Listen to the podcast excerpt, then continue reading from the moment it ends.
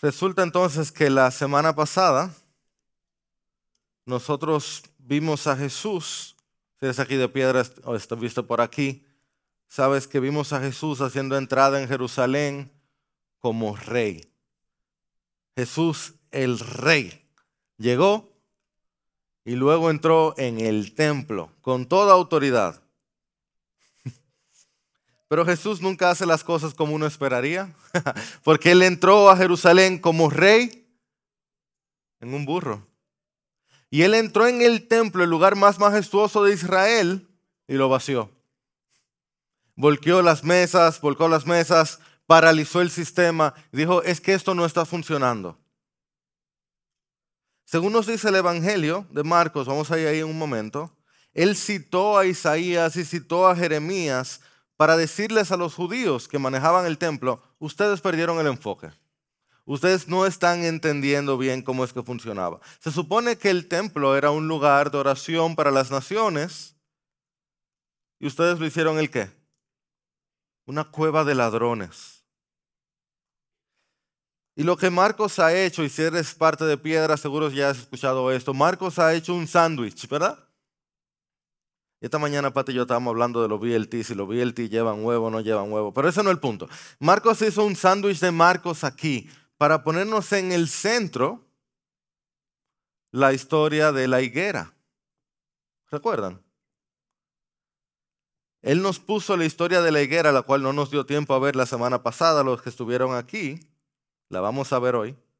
Y entonces, esa es la historia que explica por qué la entrada al templo, por qué la entrada a Jerusalén, cómo lo hace. Y entonces él termina con una una serie de pasajes que tú dices, ¿qué es lo que está pasando aquí?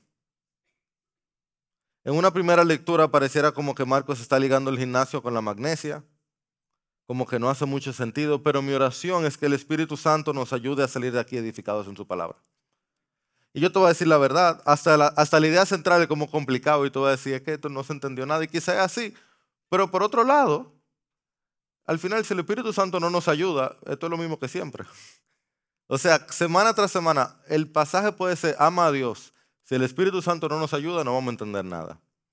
Así que, aunque el pasaje de hoy, con toda franqueza, es un pasaje complicado, necesitamos igualito al Espíritu Santo que todas las semanas. ¿Tú le dices amén a eso?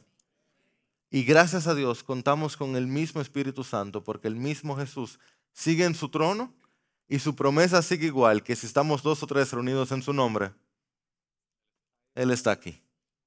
Con eso en mente, vayamos a Marcos capítulo 11. Esa es la página 1032. Vamos a leer 12 al 14 y luego 20 en adelante.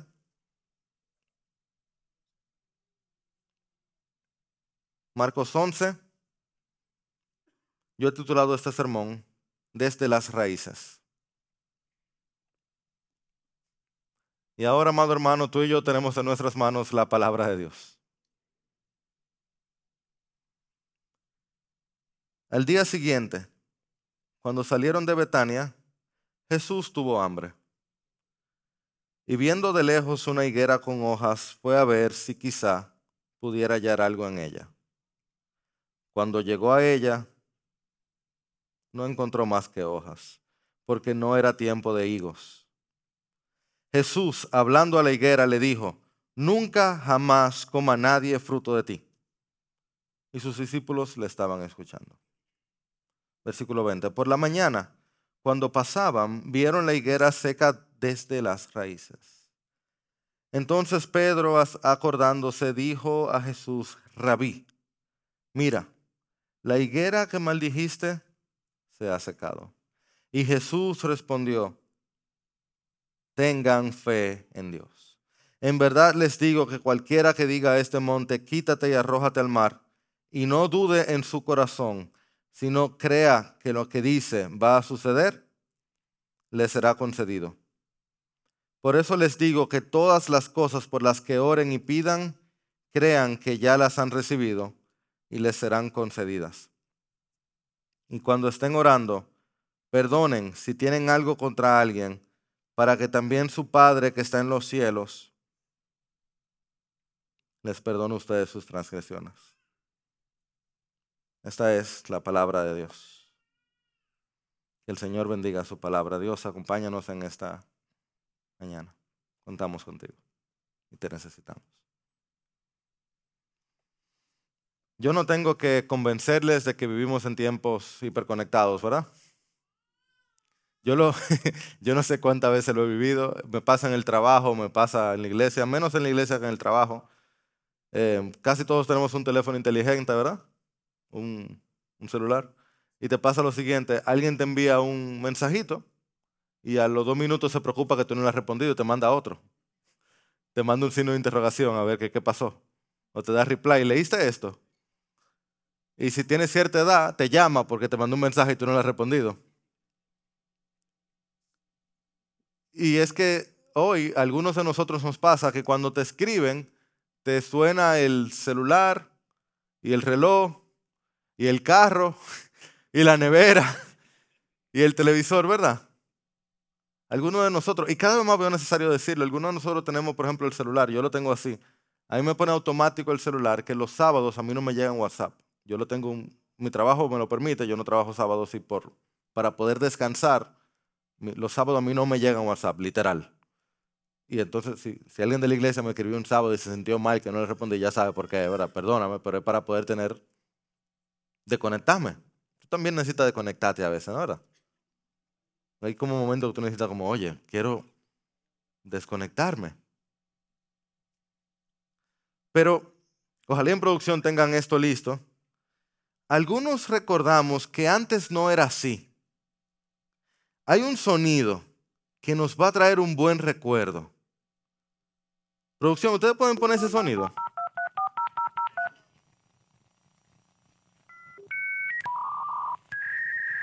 ¿Ustedes recuerdan eso?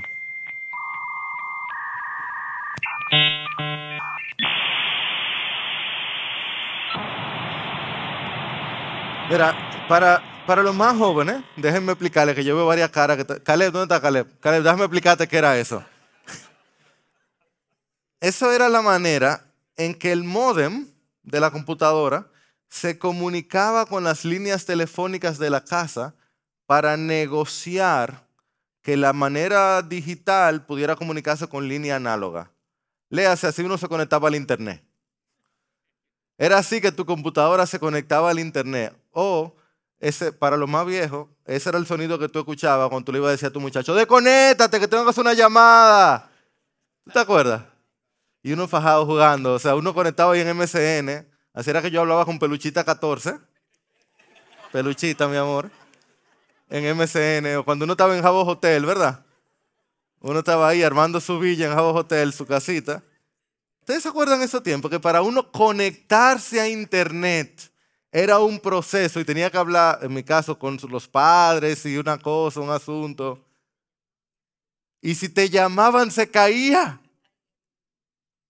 ¿Qué tiene que ver eso con esto de esta mañana? Bueno, denme un segundito, se lo explico ahora, pero antes veamos nuestra hoja de ruta, por favor. solo dos puntos hoy. Primero veamos la higuera que no tenía frutos y segundo veamos la iglesia que sí tiene fe. La higuera que no tiene frutos o no tenía frutos y la iglesia que sí tiene fe. Bien, sencilla hoja de ruta y miren nuestra idea central. Jesús garantiza que Dios escucha las oraciones de sus hijos para que vivamos una vida fructífera. Jesús garantiza que Dios escucha las oraciones de sus hijos de tal forma o para que vivamos una vida de frutos, una vida fructífera. ¿Están listos? Mm. ¿Están listos? Súper. Empecemos entonces viendo la higuera que no tenía frutos. Y esos versículos 12 al 14 nos presentan esa higuera, pero yo sé que vivimos una, tiempos industriales o para nosotros tiempos tecnológicos. Te hablan de higuera y es lo mismo que te hablan de un cuchuflaxis, tú no sabes lo que es eso. Entonces, ¿qué es una higuera? Miren una higuera, porfa. La, la higuera es una planta significativa. Eso es una higuera israelita. No es una plantita. Una higuera es una planta de buen tamaño. Una higuera con hojas es una planta con muchas hojas. Cuando Marcos te dice dos veces y viendo, déjenla ahí por favor, viendo que tenía hojas, es que se veía una higuera con, o sea, Jesús está viendo una planta de verdad. Y déjenla ahí todavía la imagen porque a mí me pasa, muchos de ustedes han ido a Noche de Piedra, han ido a casa, ven que tengo varias matas ahí en la terraza, varias plantas en la terraza. Y una de esas plantas, los que vayan a Noche de Piedra el próximo jueves, 8 de la noche, tienen que registrarse en Church Center, ya saben. Eh, los que vayan allá van a ver la mara que queda ahí a mi derecha de donde estoy normalmente hablando, porque hace tanto calor, y principalmente porque me descuidé y no le estaba echando agua. El otro día yo subo y veo que de pronto, ya la pueden quitar, veo que de pronto hay un grupo de hojas en el piso. Yo digo, se me murió la mara. Se le fue un viaje de hojas. Yo duré cuatro días sin echarle agua, que es mucho tiempo, la verdad, por el calor que hace. Pero no es tanto tiempo, pero mucho tiempo por el calor que hace y se le van, qué sé yo, 50 hojas a la Mara. Y yo, me, ay, mi Mara, mi Mara se le fue todas las hojas. Pero yo le eché agua otra vez y ya su Mara está ahí, la Mara está bien. ¿Por qué le digo esto? Porque ustedes vieron que el versículo 20 decía que la Mara, lo, véanlo ahí por favor, dice que cuando pasaban, vieron la higuera, ¿qué dice? Seca desde la raíz. Imagínense la planta que acabamos de ver, seca desde la raíz. En una sociedad como la nuestra, como que no procesamos bien lo que es este, que es el único milagro destructivo de Marcos. Que tú pasas un día y tú tienes una planta y él pasa el otro día y una planta así, game over, sin continuo, se acabó. Uno no procesa bien eso, pero los discípulos lo procesaron bien. Ellos tienen que haber dicho como, espérate, ¿qué? Es de verdad que uno no es uno cuando uno tiene hambre. Eso es lo único que ellos pueden haber pensado, ¿o no? Porque el versículo 12 dice, leanlo conmigo, al día siguiente salieron de Betania y ¿qué dice? Jesús tuvo hambre. La otra vez que eso pasó fue con Satanás, entonces la mara fue más grande que Satanás, pareciera. O sea, lo que el diablo no pudo, pudo pudo la mata esta. Eso es como lo que el texto pareciera que te está diciendo. Una lectura superficial diría, un sneaker le hubiera resuelto el problema. Por eso es que yo quise, espérate, vamos a, vamos a leer primero aquellas dos partes, la entrada a Jerusalén y la entrada al templo, y entonces detenernos a ver la higuera. Porque Jesús seguía siendo el Dios santo y manso y humilde. Esto no fue un arrebato de ira de parte de él. Esto fue una parábola viva. Él estaba enseñándonos algo. Y la clave de esto está en las hojas. Se lo digo otra vez, versículo 13. Leanlo conmigo, por favor, para que lo vean ustedes. Viendo de lejos una higuera con hojas, fue a ver si quizá pudiera hallar el qué. Nótenlo, Jesús no está buscando un banquete. Y eso es importante que, por lo algo que lo dice un poco más adelante. Cuando llegó a ella, no encontró más que qué. ¿Por qué? No era tiempo de higos. Si yo les, se los he mencionado antes, cuando yo, yo tengo una Biblia antigua y yo la reviso y encuentro partes que no entendía, digo, pero no era tiempo de higo porque él fue a buscar algo. Pero él fue a buscar algo. Jesús no fue detrás de un banquete de la higuera. ¿Por qué? Porque no era tiempo de higos. Él fue a buscar algo. Y por supuesto, yo creo que ustedes se, podrán imaginar que yo no soy un excelente horticultor, yo no sé de eso. Aquí hay un par de gente que son, la tengo delante de mí que saben de eso, que me pueden corregir si no. Pero lo que los comentaristas dicen es que lo que pasa con las higueras es que cuando tienen hojas, empiezan a dar higos. Higuitos. Las hojas salen justo antes, particularmente en este tiempo. En el tiempo de Pascua se empiezan a formar unos higos verdes pequeños. No son higos muy ricos, no son higos muy buenos, no son los higos que uno vende. No son higos listos para cosecha. Pero el que tiene hambre, esos higos se dejan comer. Esos no son los higos que se venden afuera, esos no son los higos que uno compra. Pero hambre que para Artura no es hambre, ¿verdad? Claramente el texto dice que Jesús tenía hambre y fue a buscar algo. Y esta higuera en especial tenía muchas que. Y estas higueras israelitas, cuando tienen más hojas, es porque van a botar estos higuitos verdes que se comen. Jesús fue a buscar los pequeños higos. Algo. En la hora de la visitación, dame algo, higuera. Y no había. Y si no hubiera, gracias a Dios tenemos comunión hoy, entonces tenemos un poquito menos de tiempo de sermón, pero yo te pudiera decir la cantidad de textos que hablan de Israel como liguera. Y Cristo dice, no, ¿cómo va a ser que cuando vengo a tu pináculo, a tu lugar más mayor, mejor, yo no encuentro ni un higuito? Llego al mismo templo. Quien me reciba antes de entrar a Jerusalén es la multitud que anda siguiéndome. Llego a Jerusalén, llego al mismo medio del templo y lo que encuentro un mercado que no funciona. Pues acabó. No más. Y para dejar tan claro que no un problema de hambre, nota que él desaparece la higuera. ¿Tú crees que el que desapareció la higuera no podía crear otra? ¿No fue el mismo que hizo la planta para Jonás? No es Él con su palabra que crea.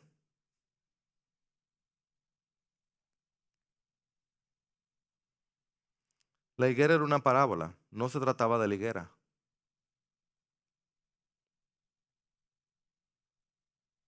Él está diciendo, esto no da frutos, esto se va.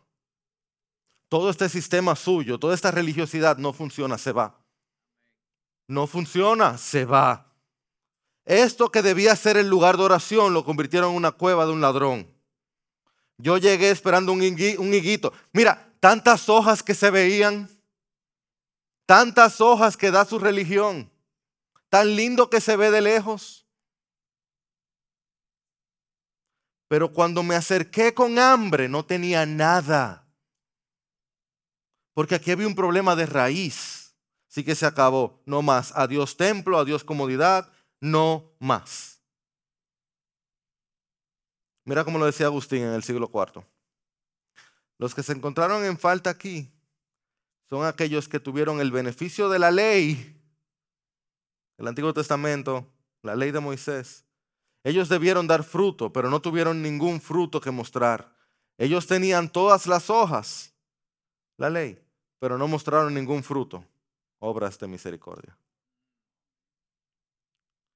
Entonces comentando sobre el hecho de que Cristo había venido con hambre y no encontró nada, Agustín decía, ¿de qué tiene hambre Cristo más que de nuestras buenas obras? ¿De qué tiene sed Cristo más que de nuestra fe? Cristo llega buscando y no encuentra nada. Él llega a Israel buscando y no encuentra nada. Y a veces yo aprecio estos versículos así que son como complicados porque se te quedan en la mente. ¿Verdad? Y hay 1500 cosas que uno puede decir, pero pastor, ¿y qué significa esto y aquello y aquello y aquello? Sí. Yo te voy a decir qué sí significa, sin lugar a duda. Que todo el sistema religioso judío no funcionó. Y el problema no estaba en el que dio el sistema, el problema estaba en el judío. Y si hubiera sido el sistema religioso dominicano, tampoco hubiera funcionado. De hecho, yo me lo dan a mí lo daño más. Yo me conozco suficiente para saber que un Jairo judío hubiera sido el mismo problema. Y yo no te conozco a ti personalmente, pero me da la impresión de que tú también lo dañarías igual.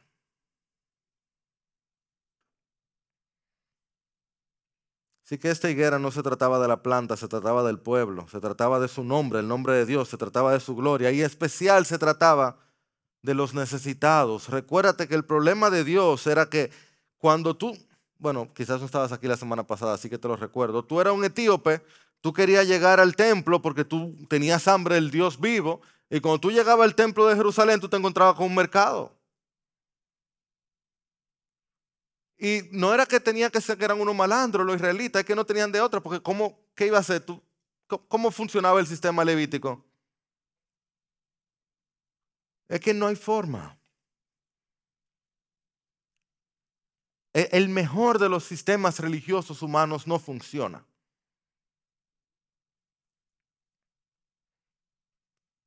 Y al final, aún que no era el caso, aún tuviéramos las mejores intenciones, no funcionaba. Pero lo que teníamos aquí era un grupo de abusadores, una cueva de ladrones.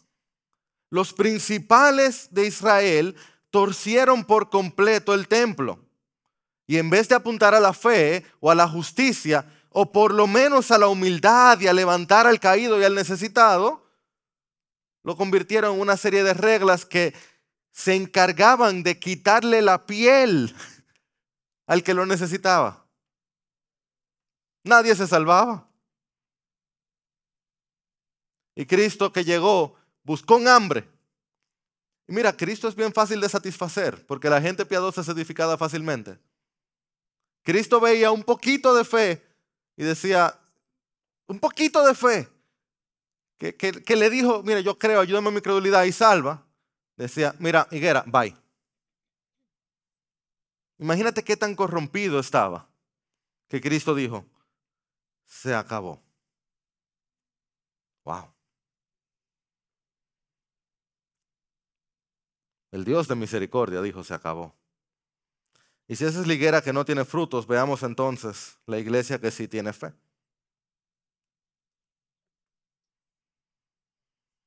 Porque Jesús había dicho que el templo debía ser qué? Una casa de una casa de oración. Esa, esa conexión es tan importante. Y ya él había dicho que el sistema del templo no estaba funcionando. Cuando él llegó lo paralizó.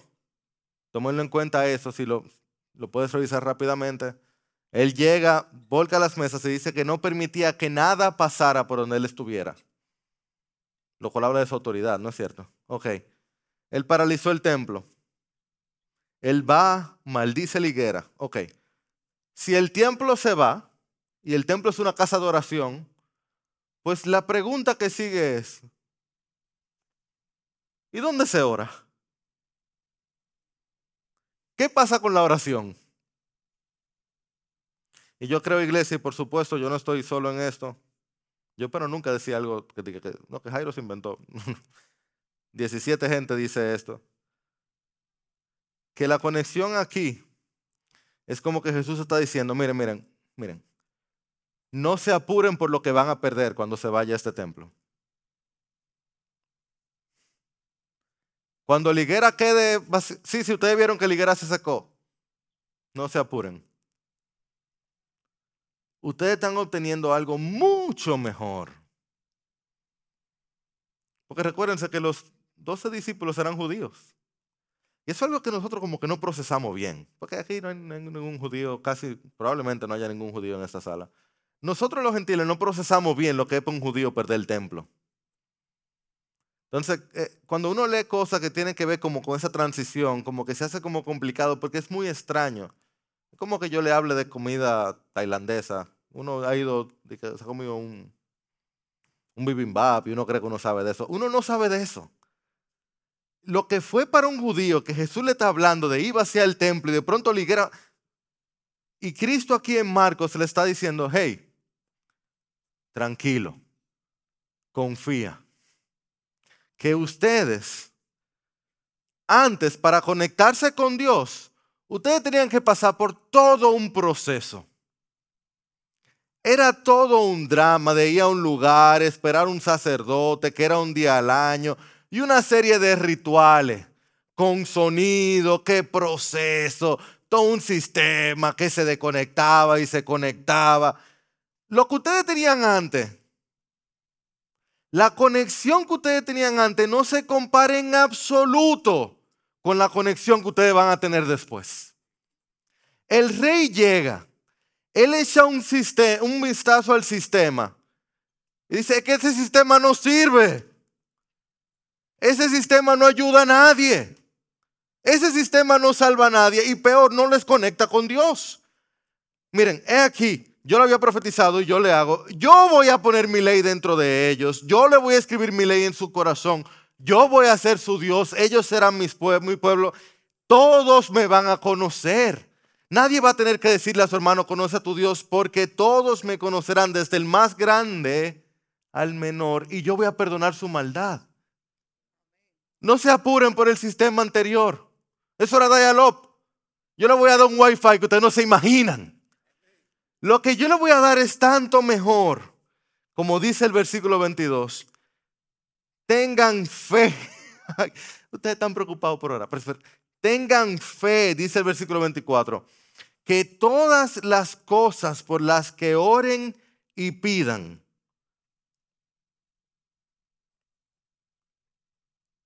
todas, todas las cosas por las que oran y pidan, crean que ya la han recibido y les serán concedidas.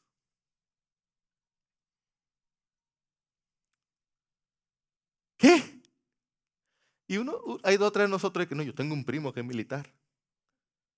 Tengo un tío que conoce a Binader. ¿Qué? ¿Tú estás oyendo? Tú y yo tenemos el acceso de que lo que sea que yo ore, Dios lo oye y lo concede.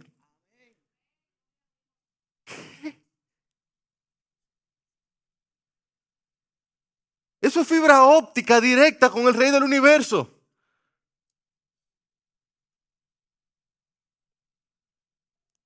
No hay nada ni nadie que pueda interrumpir mi oración ante el Dios mismo.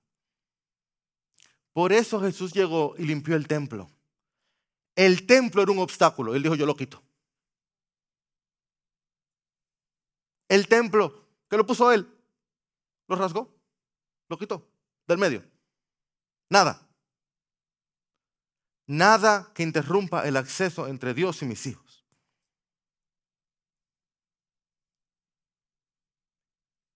O sea, es como que,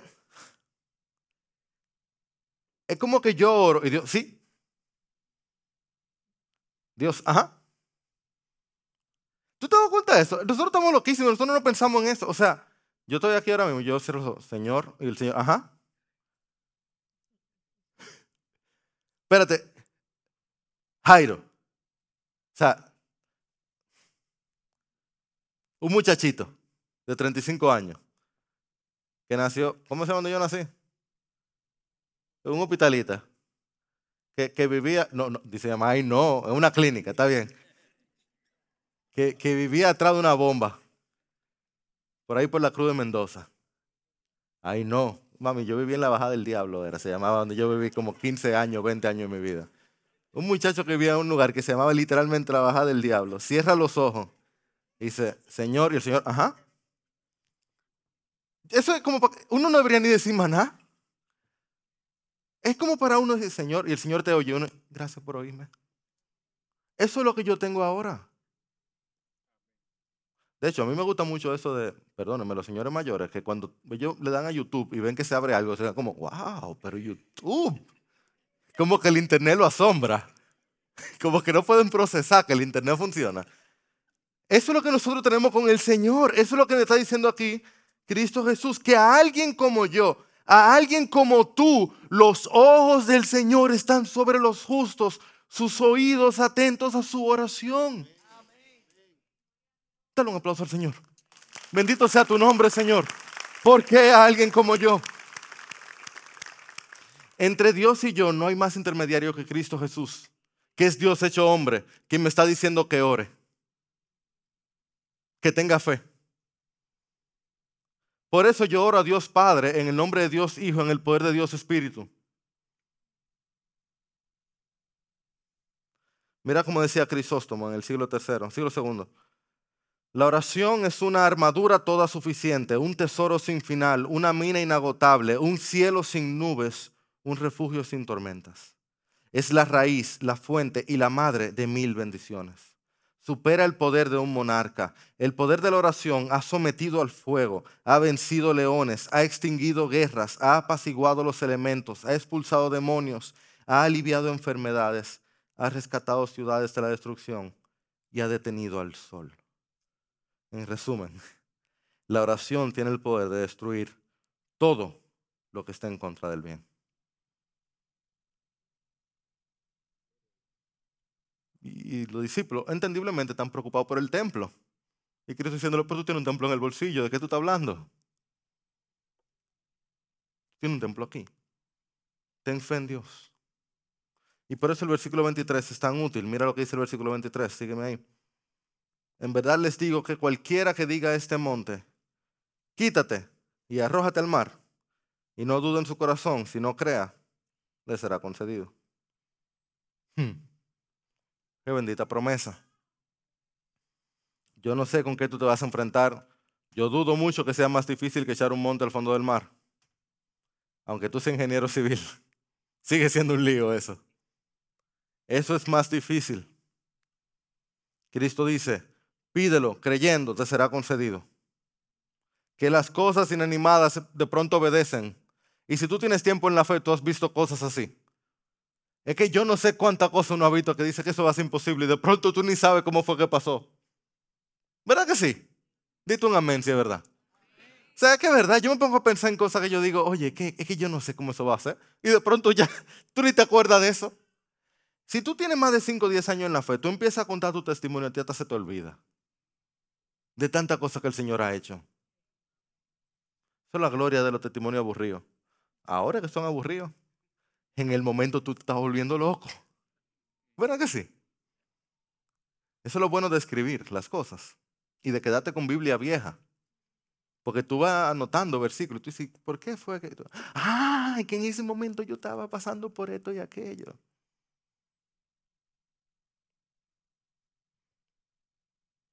Pero junto con eso yo quiero decirte algo que creo que es importante. Bendito sea el Señor que puede echar monte al mar.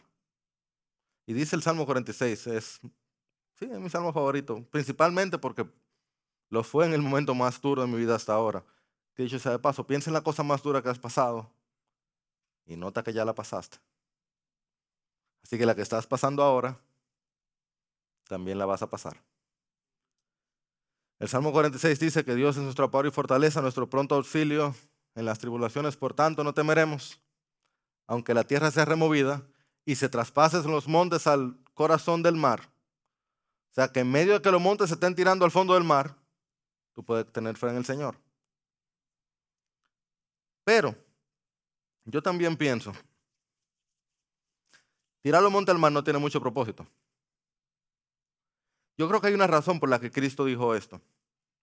Y es que tirar monte al mar no tiene mucho sentido. O sea, esta imagen en especial no es una imagen muy útil. Él no te dijo algo, tú sabes, también se lo hubiera puesto fácil los predicadores de prosperidad, pero él no te dijo de que ten fe aunque la higuera no dé fruto. ten fe que te va a dar fruto. Tirar los montes al corazón del mar. ¿Para qué? Otra vez, a menos que tú seas ingeniero civil. Excepto que tirar el monte al corazón del mar tiene el mismo propósito que secar una higuera. Es decir, tiene mucho propósito si es lo que Dios quiere que tú hagas. Es más fácil cambiar de ruta, como hubiera sido más fácil para Jesús ir donde otra higuera. Pero si eso es lo que a ti te toca hacer, si eso es lo que Dios quiere que tú hagas, eso es lo que tú debes hacer. La razón por la que te digo esto, dicho de otra manera, es que tu oración tiene todo el poder de aquellos que creen y conocen a Dios. Si tú estás en el camino que Dios te quiere, muchacho, muchacho, te lo voy a decir de otra manera. Ni tú ni yo somos superpoderosos. Y nuestra oración no es superpoderosa. Nosotros somos algo mucho mejor. Nosotros somos hijos del Todopoderoso. O sea, no es que nosotros ahora estamos y que, que todo lo que yo hago se me da. Es que yo le pido al que todo lo da y todo lo puede y todo lo sabe. Yo no ando torciéndole el brazo a Dios, yo ando buscando el brazo de Dios. Mejor, yo ando buscando el rostro de Dios. Entonces yo no estoy forzándole el brazo a Dios, yo estoy buscando su buena voluntad. Y Él va a hacer lo que Él quiere y todo lo que Él quiere es bueno. Y si lo que Él quiere es tirar el monte para allá, oh, yo voy para allá. Por eso Él empieza diciendo, tengan fe en Dios. Tengan fe en Dios. Mírenlo a Él. Conózcanlo a Él. Y es así como lo que la higuera no pudo hacer, yo sí puedo hacerlo. Los frutos que la higuera no dio, yo sí puedo darlo. Mira como lo decía Eugene Peterson, porfa. Dios siempre está haciendo algo antes de yo saberlo. Mi labor no es lograr que Dios haga lo que yo creo que tiene que hacerse, sino darme cuenta de qué es lo que Dios está haciendo y entonces lograr participar y deleitarme en eso. ¿Tú lo ves? ¿Lo ves? Yo creo en Dios, yo conozco a Dios, yo doy fruto para Dios. Y yo creo que es por eso que Cristo termina donde Él termina. Porque nuestro buen Señor sabe bien cómo funciona el corazón del hombre. Y Él sabe del hombre y la mujer, pero en este caso le voy a hablar principalmente a los hombres. Él sabe que nos gusta quedarnos en el mundo de las ideas. Allá en la parte de arriba de la cueva de Platón, discutiendo sobre las sombras y hablando sobre qué significa esto y qué significa ello y cómo pudiera ser esto, esto, esto y aquello otro. Discusiones teóricas, etéreas, eternas. Y Cristo dice en el 25, cuando estén orando, perdonen si tienen algo contra alguien. No, pero que yo quiero discutir de teología, ¿eh? Vamos a discutir sobre la oración. ¿Y el lío que tú tienes con tu tío? pero vamos a tener una buena conversación acerca de qué significa la caída del templo y el preterismo perfecto y si todo pasó en el 70. ¿Qué resuelve el lío que tú tienes con tu hermano? Pero vamos a discutir mejor lo de lo que está pasando con Verstappen ahora. Es una locura eso. Y el problema que tú tienes con tu papá, tú no vas a lidiar con eso. Perdona, resuelve eso que está pasando aquí abajo antes de seguir hablando de cosas aquí arriba porque eso está afectando tu relación con Dios. Pero que yo quiero discutir mejor lo que significa la, doctrina. Deje la doctrina y resuelva su lío. No nos gusta eso. Es duro, pastor, dice ahí al lado mi querido Camilo. Esto no es secundario, esto es el perdón. Tratar con otra cosa, hablar, lidiar. Cristo dice, cuídense del rencor, que no come por dentro. Porque lo que está pasando aquí abajo tiene repercusiones ahí arriba. ¿Qué tiene que ver el perdón en medio de una discusión del templo y liguera? El maestro dijo que tiene que ver porque se nos mete en la sangre. Y Cristo dice, los hijos de Dios, a los que les responde la oración, no son recorosos, son perdonadores. Así que vayan y perdonen, no se me queden en el aire allá arriba en el mundo de las ideas. Vayan y resuelvan. Y si tiene alguien en la mente, ya sabe qué hacer. Resuelvan su lío aquí debajo, en el corazón y en la relación. Ese es el fruto que yo quiero, redención y perdón. Dame un higuito de eso. Déjame las hojas. ¿Qué maestro tenemos? Acuérdate que a él no le gustan las, hojas de higuera. Se la quitó a Adán y Eva. Nos la quita a nosotros también. Dice, ve y deja fruto, ve y da fruto. Porque el corazón tiene el mismo perdón del Evangelio. Y Dios sabe que llamarnos a perdonar es llamarnos a ser como Cristo. Él lo sabe. Y cuando Él te manda a perdonar, Él sabe que Él te está diciendo. Él sabe que Él te está diciendo. Deja la venganza, que yo resuelvo eso. Ve y perdona. Él te está diciendo, muestra gracia, yo me encargo. Porque aquel que maldijo la higuera fue maldito en un madero. Él paga.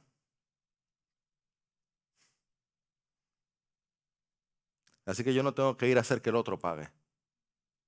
Yo puedo ir a perdonar. Yo no tengo que ir a ejercer justicia. Yo puedo ir a mostrar gracia.